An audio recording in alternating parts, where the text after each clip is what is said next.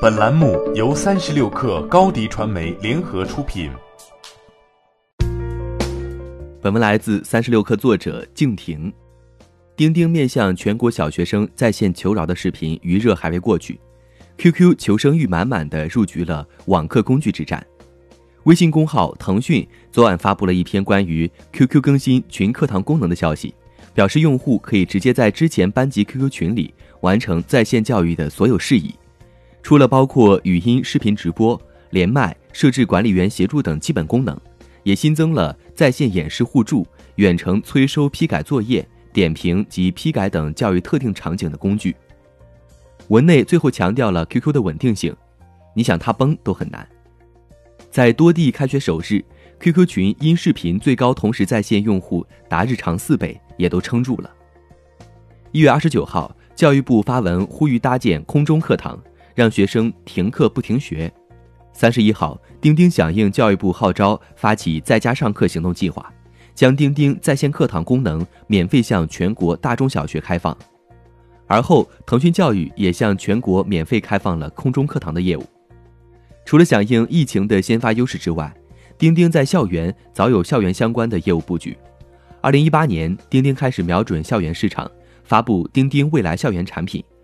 后在二零一九年三月，钉钉 CEO 陈航宣布启动千校计划，通过整合钉钉软件硬件及生态伙伴资源。在国内协助一千所学校共建未来校园示范区，在 B 端的推进上，钉钉也在借助阿里系被投企业，如校保在线等教育信息化机构的渠道。相比于将此面向职业教育市场没有太多校园资源的腾讯课程课堂而言，QQ 入场在线课堂则更加合理。从人群上来看，QQ 用户的基数更大，学生用户占比大。据腾讯二零一九 Q 二财报显示。QQ 的月活账户为八点零三二亿，且在二零一九年 Q 一财报发布时，马化腾曾表示，QQ 上年的年轻用户越来越活跃，呈两位数的增长。此外，QQ 群原本就有群通话、群文件等功能，用户更熟悉界面，容易上手操作。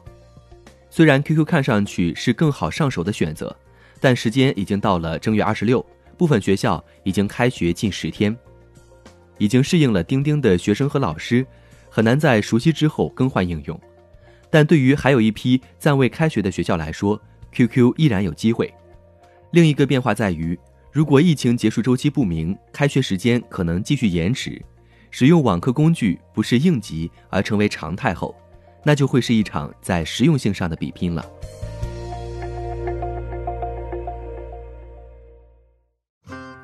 欢迎添加小小客微信。xs 三六 kr 加入三十六氪粉丝群。高迪传媒，我们制造影响力。商务合作，请关注新浪微博高迪传媒。